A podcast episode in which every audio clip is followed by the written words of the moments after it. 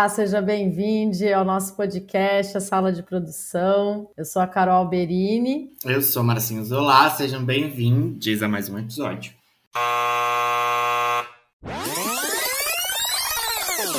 Plateia, VT, patrocinador, camarim, prainha, ordem do dia, diretor, chama a produção, fim da diária.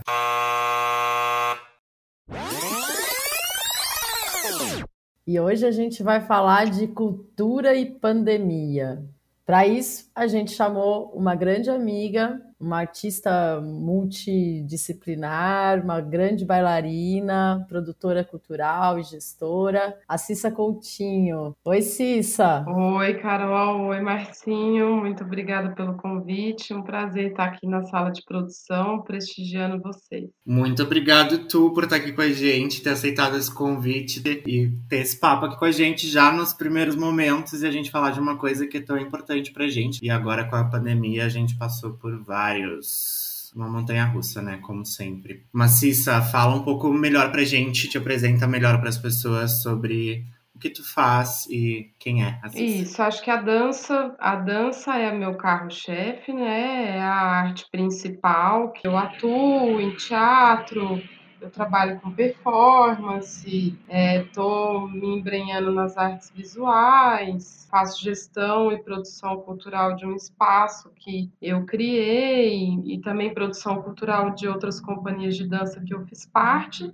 Então, eu diria que a dança é meu carro-chefe, mas me considero uma multiartista. Ah, talvez tenha faltado dizer que eu tenho um campo de pesquisa com arte e educação, né? Eu escolhi fazer pedagogia e não foi uma escolha aleatória, foi uma escolha bastante assertiva, inclusive porque eu acredito na arte como emancipadora, é, que dá autonomia para os sujeitos, que promove o autoconhecimento, né? Então, arte educação sempre foi uma linha de pesquisa. A Cissa também trabalha em projetos de formação, né, Cissa? De formação sim, de sim. artistas. Sim, trabalho com, com formação de artistas.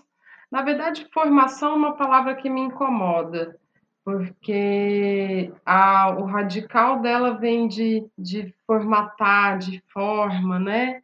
E eu tendo a não gostar justamente porque somos únicos e, e cada pessoa tem uma história, tem uma. Eu gosto de falar que eu trabalho com projetos de aproximação, que nos aproxima. Então, o meu trabalho com aproximação de docência, de novos artistas, tem, tem a ver com uma militância também, com acreditar nesse lugar de de compartilhar o conhecimento que eu adquiri e de receber também o conhecimento dos lugares onde eu vou, né? Então, nos programas, vou falar formação, porque é uma palavra mais conhecida, mas estou nos programas de formação da Prefeitura de São Paulo desde 2013, que são os programas é, PIA, né? Programa de Iniciação Artística, que é voltado para crianças de 5 a 14 anos, e o programa vocacional, que é voltado para adolescentes de 14 até terceira idade. E aí eu queria que você contasse um pouco da experiência de voltar para o vocacional sem as aulas ao vivo, com as aulas online. Pois é. Ah, sim, porque tu volta esse ano e aí foi começar março, a gente já teve pandemia barra isolamento. E as aulas começaram já durante a pandemia, né? Sim, começaram. Foi um mês de primeiro, é, em fevereiro saiu o resultado e era se esperado que os programas começassem em março, né?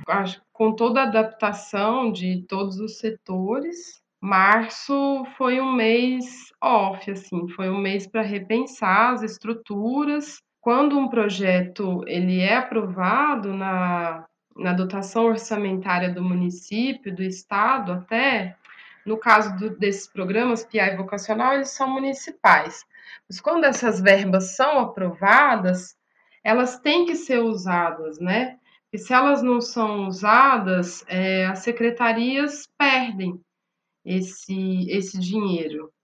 Então, é, foi um mês para as dirigências pensarem uma forma de adaptar, e aí em abril começou-se o programa é, online, né, nessa versão remota. É, o vocacional, como ele prevê orientações de grupos ou de artistas individuais, né? Então, da noite para o dia, eu e vários artistas viramos youtubers, podcasters, é, né, nessa adaptação da vida remota e eu particularmente numa orientação para nuvem, né? Porque não tem uma coisa que eu estou fazendo, já estou fazendo mais horas do que me cabe, inclusive, porque eu não domino as técnicas de audiovisual e aí para mim é uma mão de obra ter que postar um material por semana, porque requer é, se fosse presencial, né, seria aquele momento de preparar a aula e ir até o local e executar. Agora, sendo em casa, né, você prepara a aula, aí você estuda o recurso, aí você vê como que você vai montar e monta. Sendo que trabalhar com o recurso e a distância, quando a gente está falando de trabalhar com arte, com cultura, já é significativamente muito diferente, né? Já, já transforma totalmente o processo. Então, tipo, é, o que, que, exatamente, como é que vocês estão fazendo? O que, que tu tem que postar? Como é que é o teu. Quais são as tuas demandas, assim, né? Que tu tem que lidar com essas, essas questões Sim. todas? É, bom, meu trabalho é um trabalho com artes corporais, né?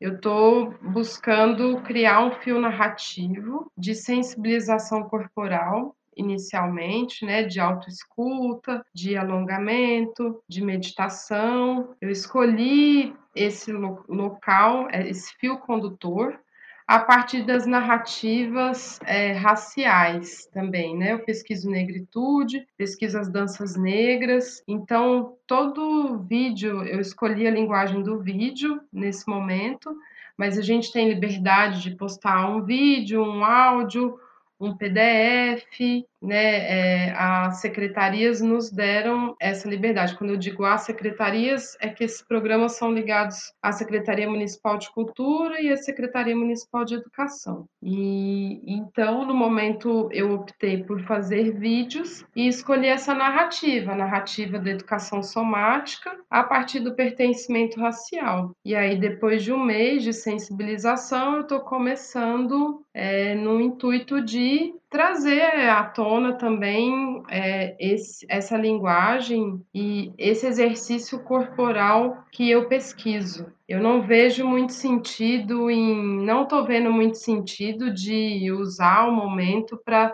fazer um vídeo de jazz, de aquela aula que sua aqui, aquela aula super para cima, porque eu não estou assim fisicamente meu corpo está entendendo esse momento de viver dentro de casa e eu não estou conseguindo produzir é, danças né, mais de um exercício aeróbico que sejam mais rápidas né, nesse sentido.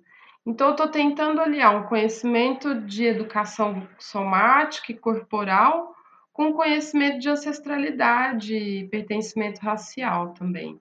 E aí tenho feito vídeos. Inclusive hoje eu postei o quinto vídeo. Cada equipe do programa tem criou uma página de YouTube. E aí o que a gente faz é divulgar nas redes sociais pessoais e nas redes sociais do programa, dizendo que está lá, assim, eu vejo que é uma confusão, né, assim, porque ao mesmo tempo é um, um, volume grande de demandas e disponibilidade de aulas online. Por outro lado, quem se identifica com essa ferramenta, quem se identifica com uma vida de internet, com o YouTube, tem mais acesso e mais possibilidade de estudar, porque são estilos de danças variados que estão sendo trabalhados, de teatro, né, de artes visuais, enfim. É isso, essa está sendo a minha experiência de artista orientadora à distância e está sendo um processo de aprendizagem mesmo. A cada semana eu aprendo muitas coisas, né? Até esse momento de estar aqui com vocês na sala de produção diz sobre esse lugar também de aprendizagem e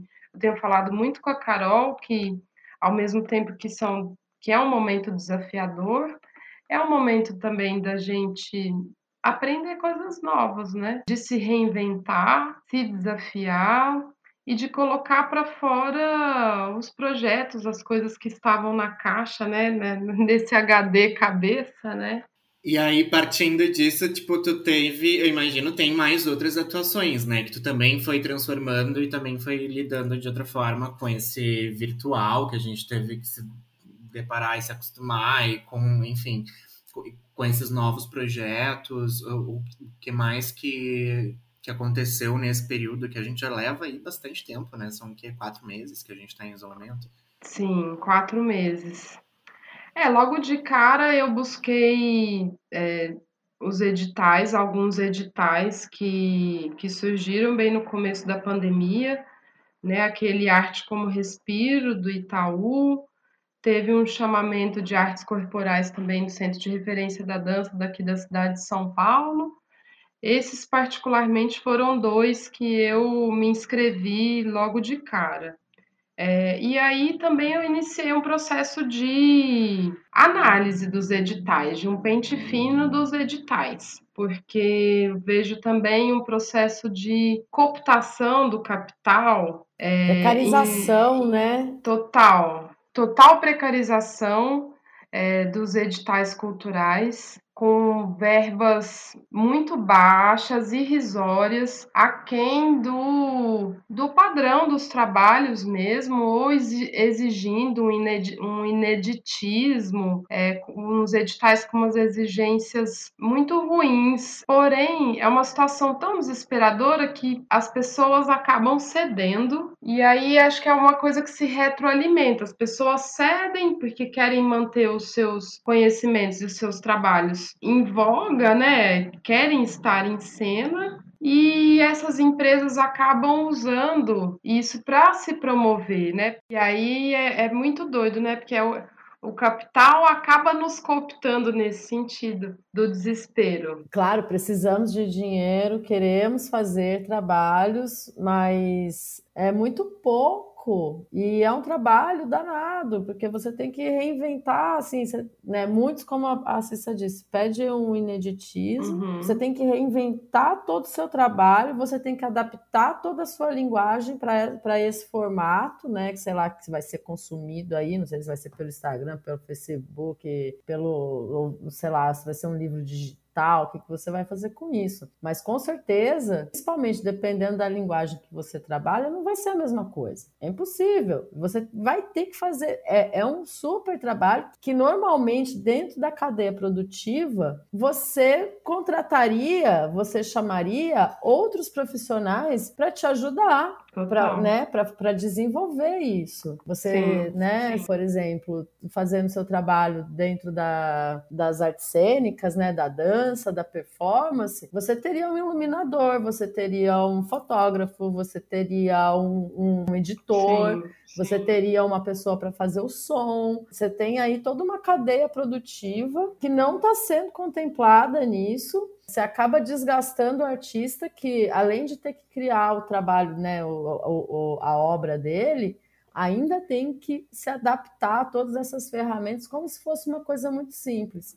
Sim. E aí também rola uma precarização do audiovisual, né, um pouco. A gente sabe que não é simples, que dá muito trabalho, que tem várias etapas aí que são que é um processo longo e demorado, mas nessa demanda, né, de ah, fazer vídeos para o Instagram, você acaba resumindo o negócio ali num aplicativozinho rapidinho que edita, com a luz mesmo que vai, tudo bem, você tem que usar os recursos que você tem. Mas isso acaba precarizando aí vários outros dentro dessa cadeia produtiva, né, Sim. né? Da economia da cultura. Sim. Sim, com certeza. E nesse sentido, né, se a gente for pensar na atuação do, do fazer artístico, né, da, na, da cultura, foi o primeiro setor a parar, e essa questão que você traz dos trabalhadores, é, diretos e indiretos, né, porque são muitos trabalhadores envolvidos numa produção artística, é muita gente que está sem emprego, é muita gente, não é, não é pouca coisa. Economia a cultura gera uma economia bastante significativa. Eu vejo que a precarização dos editais, é, junto com a falta de política pública e um, um, um direcionamento melhor nesse sentido, é um plano, é um plano de desarticulação. Obviamente, a gente não sabia que a gente ia viver uma pandemia, né? Mas é, essas, essas desgovernanças que eu chamo acabam se aproveitando desse momento para reduzir ainda mais as verbas e reduzir ainda mais os acessos, né? E um setor que já estava sendo desarticulado antes de começar a pandemia, né? Exatamente. A gente teve sim, uma série de desmontes aí dentro do, da, da pasta da cultura na, numa esfera federal. E agora, durante a pandemia, os artistas foram que ficou, ficaram por mais tempo descobertos aí, né? Sem nenhum tipo de, de auxílio, de de respaldo, vamos dizer assim, do governo, né? O auxílio emergencial para os artistas saiu só agora, mês, mês passado, e acho que ainda saiu, não foi... Saiu, saiu, não saiu, não saiu, né? não foi sancionado ainda, né? Sim. Não, não saiu, eu quero dizer, não foi, tipo, depositado, não, não, não ninguém é, recebeu não... por causa disso. A gente tem a lei aí, Aldir Blanc, que foi criada e foi sancionada agora no final do mês de junho, mas com e a lei pedia, o projeto de lei pedia uma, um limite para o governo repassar, o governo federal repassar esses recursos que já são da cultura, né? Esses recursos, para quem não entendeu, não, não acompanhou, eles vêm do Fundo Nacional de Cultura, então são recursos que já estavam reservados para ser aplicados na cultura e não foram utilizados. Sim. E aí a lei então fez, é, era esse projeto de, de que se esses recursos fossem aplicados nesse momento que a gente está precisando desse auxílio direto, né? Não só os artistas diretamente, e técnicos e pessoas que dependem e trabalham com a cultura e com a economia criativa como um todo, como os espaços, né? Claro, daí a gente foi vendo nesse tempo que a lei então foi sancionada pelo presidente, só que com um veto que era fundamental, de que tipo, a lei estipulava que em 15 dias o governo tinha que aplicar esses recursos que já estavam destinados para a gente nessa medida. E, e aí Bolsonaro, claro, foi lá e disse não, que vai ser de acordo com o cronograma que eles mesmos vão fazer, quando eles entenderem que eles vão fazer, e isso vai acontecer sabe lá quando vai ser repassado então para estados e municípios aplicarem, né? E aí a gente tem já uma série de, de, de questões. Mas uh, eu estava aqui ouvindo vocês falando de tudo isso que a gente já comentou até aqui e pensando, nossa, quanta coisa por trás disso, né? É, a gente tem historicamente, se a gente vai falar da iniciativa privada dentro da cultura, como a gente é usurpado de algumas formas e como é, é, a gente é tipo tomado por essas formas. E claro, daí num momento de pandemia, a gente retrocede muito. É claro que essas empresas, a iniciativa privada, ela aparece retornando e dando esse auxílio de fato, né? Mas a gente, a gente retrocede de uma, de uma forma, porque a gente volta a pensar em, nos números, de quando, tipo, mais é o melhor. Então eu vou pagar o mínimo possível para as pessoas para ter o máximo possível de, de material, de obras ou de artistas envolvidos, enfim. É, dentro dessas coisas que a gente estava comentando aqui no Rio Grande do Sul, a gente passou agora, por exemplo, estava uh, acompanhando de longe, né? Então não, não, não vi muita coisa, mas o Banrisul, que é um banco que é do Estado, que é público-privado, lançou um edital para também dessas medidas de pandemia auxiliar, pelo que eu entendi, eram só artistas da música. E um dos critérios de avaliação seriam quanto mais seguidores os, as, os artistas tinham. Então, quanto mais seguidores os artistas de barbaridade, em bom gauchês. Aí foi, é claro, feito um bom barulho e principalmente acompanhei por outras pessoas que nem são da música e que talvez nem tivessem aí contempladas pelo edital até que isso fosse retomado e fosse barrado, porque vem uma coisa que é mista, né, de público-privada. Então, tu não pode ter critérios como esse, eh, que são escancaradamente de, tipo, pela, pela visibilidade da marca, enfim. É, perde toda, toda a questão do negócio, né? E a outra coisa que eu ia falar é, é, isso, eu fiquei pensando milhões de coisas enquanto vocês estão falando e tentando organizar de como é que eu vou encaixar tudo aqui é que quando a gente tem todos esses editais e todas essas questões, é, todas essas possibilidades que, ok, num momento de desespero, é por isso que a gente submete a essas coisas, mas a gente também está falando de grupos, a gente está falando de artistas especificamente, e aí a gente vai entrar mais precisamente nessa cadeia produtiva que a gente estava começando a falar de tipo, os técnicos, como é que um técnico de luz, um técnico de som, é, a, o operador de maquinário, sabe? Tipo, o, o, operador de monitor, ele não vai ter como entrar num edital e ter esse benefício e continuar trabalhando, porque os eventos estão interrompidos, vão continuar interrompidos, fomos os primeiros a parar, vamos ser os últimos a voltar.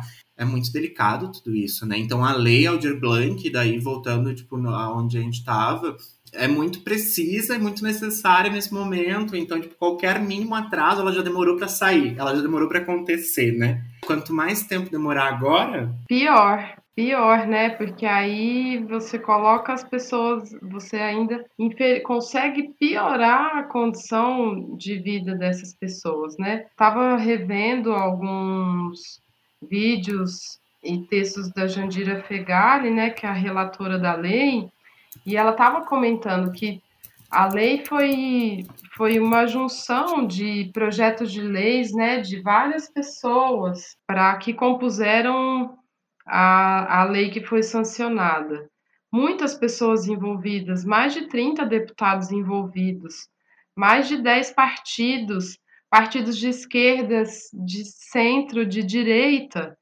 Então, né, é, um, um, uma, um, local, um local sério. Diz, Marcinho, pode falar.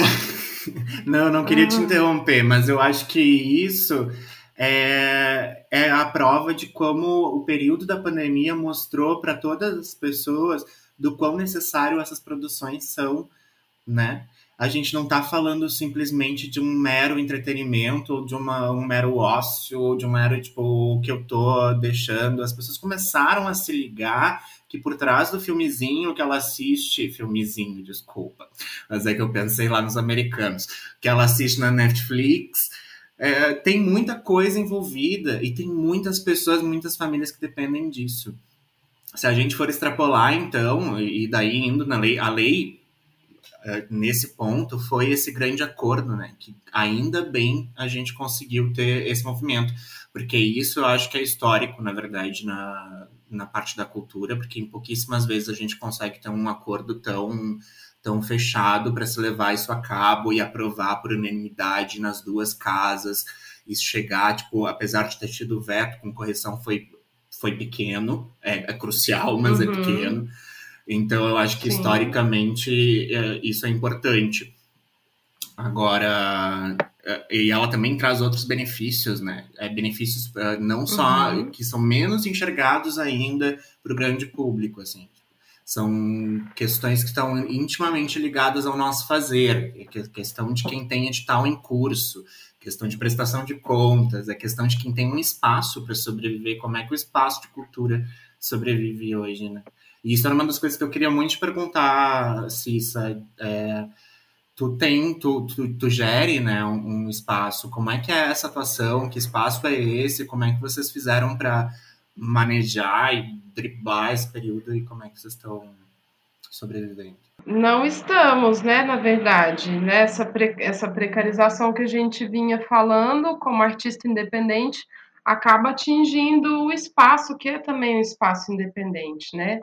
E, e a gente está vivendo uma desocupação do espaço físico nesse momento, porque como as atividades estão interrompidas, a gente não está gerando renda para o espaço, né, o que nos possibilitava bancar o espaço e bancar é, as atividades que vinham acontecendo lá. É, o que a gente tem feito é adaptar a vida remota. Temos feito lives no Instagram apresentando artistas parceiros que já se apresentaram nesse um ano de curanderia, chama Curanderia Cultural Espaço, e aí a gente coloca uma vaquinha online, assim, a gente pede uma contribuição espontânea é, das pessoas que vêm prestigiar e segue, no, segue nesse fluxo que já era um fluxo do espaço, que é o espaço surge muito em função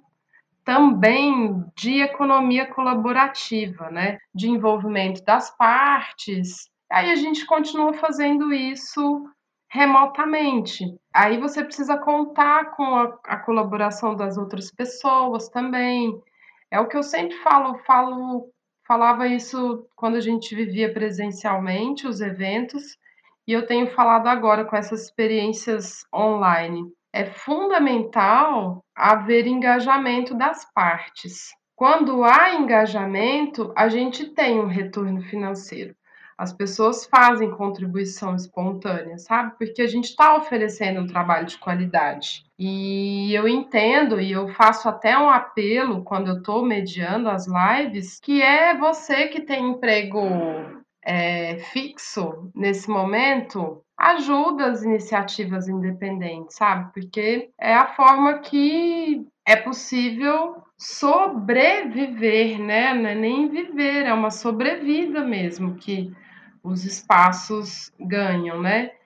Agora, para agosto, nós vamos parir alguns projetos novos, pensando em manter a memória do projeto, manter o, o espaço ainda que virtual. Então é isso, né? Inclusive a lei Aldir Blanc, ela prevê, eu não li a relatoria toda, mas ela prevê é, fomento a espaços, né? Eu não sei de que forma que isso vai, vai, vai ser feito. Isso me preocupa bastante, porque se as verbas vão ser repassadas a, aos municípios e aos estados, é isso que você falou, né? Que a Carol falou também. Se o desgoverno, é, que tinha 15 dias para começar o repasse desses dinheiros, barra, né? Quando que esse dinheiro vai chegar, né? Então, eu sinto um pouco, me dá um pouco de frio na barriga, eu acho que uma situação até um pouco desesperadora nesse sentido, porque é nosso direito, né? É como você falou, era um fundo cultural previsto em lei, já é dinheiro da cultura, e outra, eu digo mais, é um dinheiro nosso, porque ele vem dos impostos pagos. E muitas vezes né, até mesmo pelos nossos municípios. projetos. Muitas vezes até dos Exatamente. nossos projetos. É, é, tem muitas questões girando em torno da Lei Aldir Blanc, porque a gente não sabe exatamente como é que ela vai funcionar quando é que ela vem à prática, né? É essa coisa que o governo já postergou ele, ele não vai chegar nos 15 dias, vai chegar quando a gente disser que vai chegar, quando eu fizer o cronograma, quando a gente bem entender, e mesmo assim ele é repassado para os estados, para os municípios, então vai aí também no entendimento de cada prefeitura e cada estado, de como isso vai ser aplicado, como isso vai ser executado, que a gente também fica a, a esse mercê. Que espaços serão né? esses, né?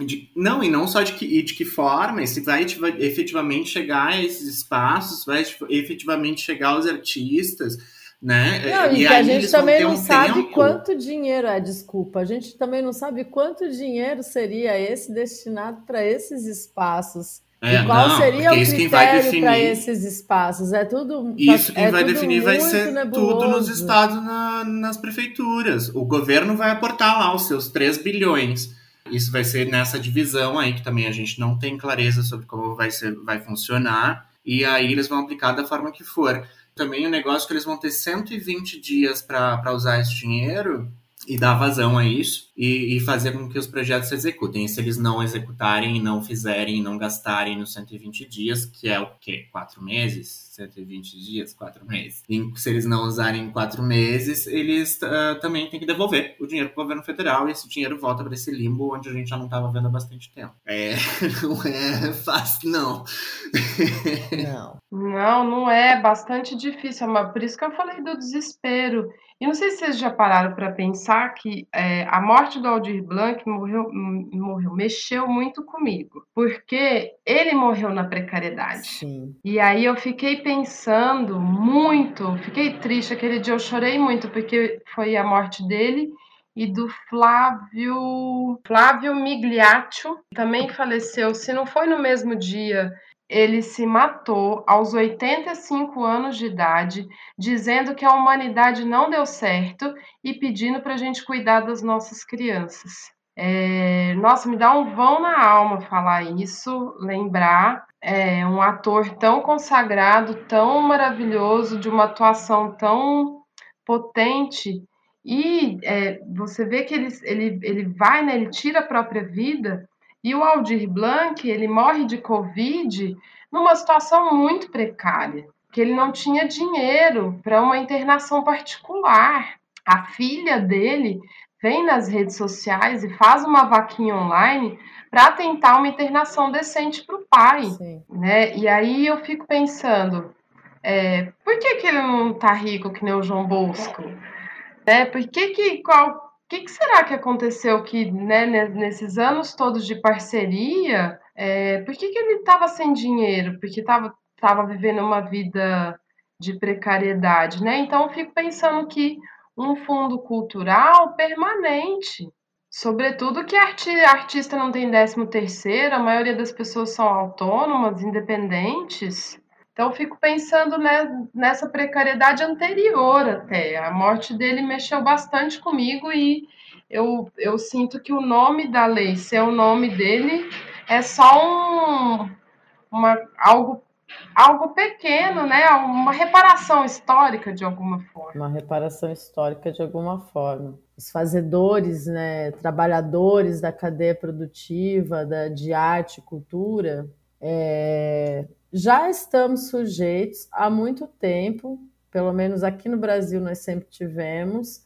nessa precariedade, né? Nesse se vira nos 30 de você é, gerir ali de alguma forma os recursos que entram, que são bem escassos e precários, né? Poucos, assim. Uhum. É... Sim.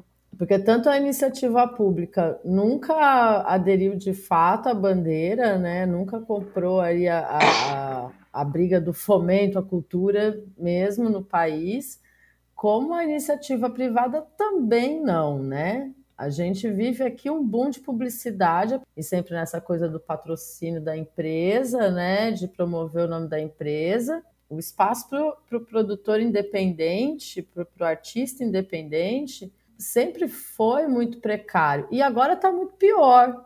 É isso que a gente está vivendo. Era uhum. ruim, ficou muito pior. Imagina quando a gente vai ter um show de novo, gente. Um festival. Sabe? Um, um festival, um, um teatro cheio que já era difícil, um cinema, as pessoas sabem assim, essa ocupação dos espaços públicos, ir ao museu, ir numa galeria, já era uma coisa muito difícil dentro da nossa realidade. E agora, vixe Maria. E aí eu também fico pensando nessa questão de que já era difícil antes, a gente tem toda uma coisa de formação de público, né? Que essa formação ela requer que a gente vá para esse lugar da ocupação dos espaços, para ter essa visibilidade, Sim, porque total. a arte é uma coisa da catarse, né? De você estar tá ali na hora, Sim. ver. O público se comporta diferente quando é ao vivo, né? Quando você quando tá ali em contato direto uhum. e junto com outras pessoas, que proporciona ali todo um ambiente para vir à tona e várias potencialidades da obra. Você trazer isso para o digital tem uma adaptação desse público também, né? Claro. Porque, sei lá, você vai ao teatro, eu vou ao teatro, eu vou, sei lá, na, eu vou ao festival, eu vou ao show do fulano de tal. Você vai, você se prepara, você se arruma, você sai da sua casa, você pega, né, faz o seu percurso, chega lá, você tem contato com outras pessoas. E agora, quando em casa, vendo no celular, sabe, todo de pijama, vai ter a, a peça do, do, amigo. E mesmo a gente que já tem aí um, uma vivência, né, que já acostumado, é difícil. Imagina nessa, nessa conversa Sim. dessa formação de plateia, né, você fazer isso virtualmente, é, é, nossa, eu não consigo nem é, dimensionar Sim. como Sim. isso chega lá. Com certeza. Eu vivenciei isso quatro vezes nesse momento. Eu apresentei três vezes em maio é, e uma vez em junho, e requeriu de mim é, um engajamento mesmo pelo assunto, né? Eu tive que divulgar, mandar fazer convites pessoais para quem eu sei que trabalha com a mesma questão para quem tem interesse pela temática, para quem tem algum envolvimento artístico aproximado, né, do que eu do que eu estou me propondo a fazer, até porque é isso que você está falando, Carol. A performance ela é relacional, né? A apresentação de teatro, de dança, ela se dá em relação, né? O público joga com quem está apresentando e, e vice-versa. É uma a relação se dá na no estado, né, no momento. Quando você não tem essa troca, a, você quebra todas as paredes, não tem nem primeira, nem segunda, nem terceira, nem quarta parede. É você com, com o envolvimento da pesquisa, né? Então, quando eu transpus a performance para vídeo performance, tentando dar uma dimensão viva dela, eu construo a cada semana que eu, eu construo na semana que eu vou fazer. Como meu trabalho é um trabalho voltado à temática do assédio, eu sempre apresento ela ao vivo com os assédios que eu vivi naquele dia, naquela semana, com os atravessamentos recentes, né? Agora em vídeo são outros tipos de atravessamentos, né? E aí eu acabo tendo que trazer a pesquisa teórica, dramatúrgica para a cena, para o vídeo, né? E aí o público acaba vindo por interesse, por, por prestígio, por, por se identificar com a temática, né?